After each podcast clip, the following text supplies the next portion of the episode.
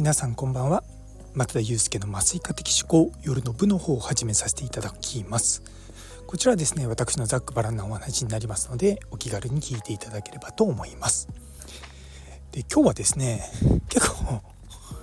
あの午後忙しかったんですね。午前中特にやることなかったんですけども午後はですねちょっと知り合いの方の本の出版記念パーティーっていうのに参加してでその後に久保田望さんの AI の余白の最終日だったのでちょっとそこであの顔を出して、えー、帰りましたで最初のですねその実はその書籍の出版パーティーっていうのはあの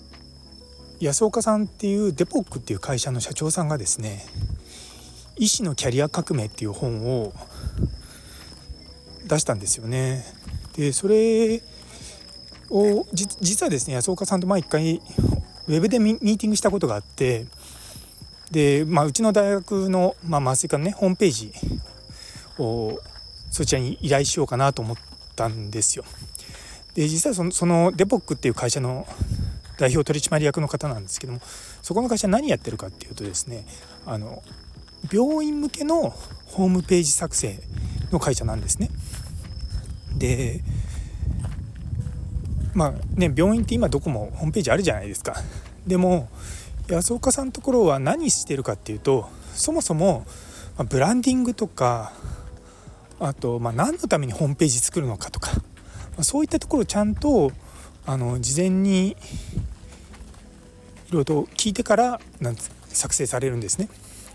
で実は私の医局もですね私の医局で私の所属してる医局もあのホームページ作成はしてるしあるんですけれどもそういったことされたことないんですよ。でこううちがこういうのを作りたいからって言って「はい」って分かってでそれっぽく作ってっていう感じなんですよね。ちゃんとヒアリングをしたりとかそれに対して提案をしたりとかそういったプロセスがないんですね。でやっぱそうなってくると出来上がったものが若干自己満足に仕上がっちゃったりすることがあるんですよね。なんで今までもちょっとそこもったいないなって個人的には思ってたんですよね。ただちょうどあの僕が日本に帰ってきてホームページ変えたいなと思った直前ぐらいに実は一局の方のホームページのアップグレードがあったので、まあ、結局、まあ、変えたばっかりだからって言って話は頓挫してしまったんですね。でもやっぱり僕がすごくその彼のま活動を応援してるんですけども そうそう応援してる一つの理由はやっぱりこう本質をすごく考えてくださる方なんですよ。あのまあ、もちろんねクライアントとしてこういったホームページ作ってくださいって言ってそれを作るのはもちろんね仕事としてはしそうなんですけれどもやはりあのその病院がの,、まあ、その特に単一の診療科のホームページを作る際はその医局は何、まあ、どういうブランディングをしていきたいかとか、まあ、どういう、まあ、人を求めていてどういうふうに作っていくのかっていうことをしっかりとこう聞いてくださってやっていくんですよね。なのですごくですねそういったサービスって実はあまりないんですよ。っていうのは医療関係の人たちってやっぱりそのマーケティングもそもそもそうですしあんまそういったところ得意じゃないのであの他のところでホームページあるからうちもホームページぐらい作らなきゃっていうつもりで始めることが多いんですね。で実際出来上がったホームページっていうものがまあ僕もいろんなところホームページ見,、ま、見るんですけどもコンセプトが見えないとかどういうふうなもので作っていくのか目的は何なのかっていうのがあるんですよね。で私にとってその、まあ、医局のねホームページは何かっていうともう人のリクルートもうそれ1点だけなんですよ。なんで外から人がうちに就職したいとかうちで研修したいとかだからそういった人のためにホームページを作るんであって、まあ、特に麻酔科だと患者さん向けの情報発信とかは僕はなくていいと思っているんですね。まあ、もちろんその診療実績とかに関しては病院の方のホームページに載ってるのであのそれはいいんですけれどもそのやっぱターゲットがちゃんと絞られてないような作り方をするのはあまり良くないと思ってるんですよね。もちろんねあの開業の先生方とかの場合ですとちゃんとその顧客に刺さるようなコンテンツとかそういったものをしっかりこう作ってくださるんですよ。で非常にこう真摯な方であの他のところの話を聞いたりとかしてみてもあの他のそのホームページ作成業者はそのホームページ作成の担当の人が来て、まあ、あの作成案を提示するだけなところをデポックのその安岡さんは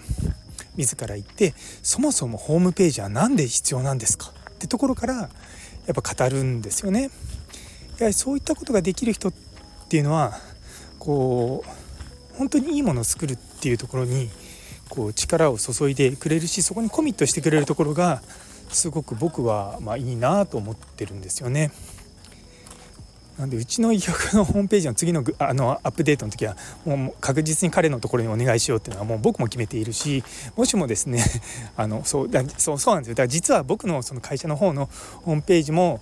お願いした方がいいかな とも思うんですよね。そうまあちょっとその辺りも含めてしっかりやっていこうかなというような感じでした。でまあそれが終わった後に そうそうそうそうそれが終わった後にあの久保田さんのその AI の余白の最後のところを行ったんですね。そしたらですねあのシャキメンって言ってその久保田さんを支えてるメンバーの一人のよしみんさんであのスタイフもされてるんですけども彼女がいきなりですねあの私があの古典の中でこう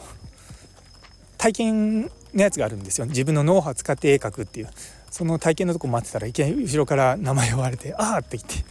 そうそこで出会うみたいなことがありました。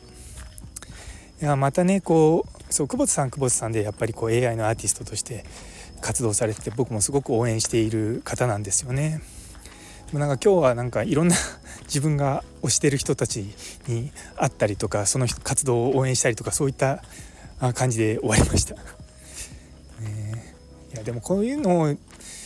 ことをやるのじなんか本当5年前10年前の自分じゃ考えられないなと思うんですよね。やっぱりこう誰かを応援するとかそういったことってすごくこうすがすがしいって言い方変ですけどもなんか 気持ちいいんですよね。なので、まあ、またちょっとねそういう推し活的な 感じで頑張っていこうかなと思います。というところで最後まで聞いてくださってありがとうございます。今日という一日が皆様にとって素敵な一日になりますように。それではまた明日。あごめんなさいちょっと一つだけ最後にあの安岡さんが書かれた今回の本とあともう一冊あの医療ブランディングの話の本があるのであのリンク貼っておきますのでよろしかったら是非チェックしてください。それではまた。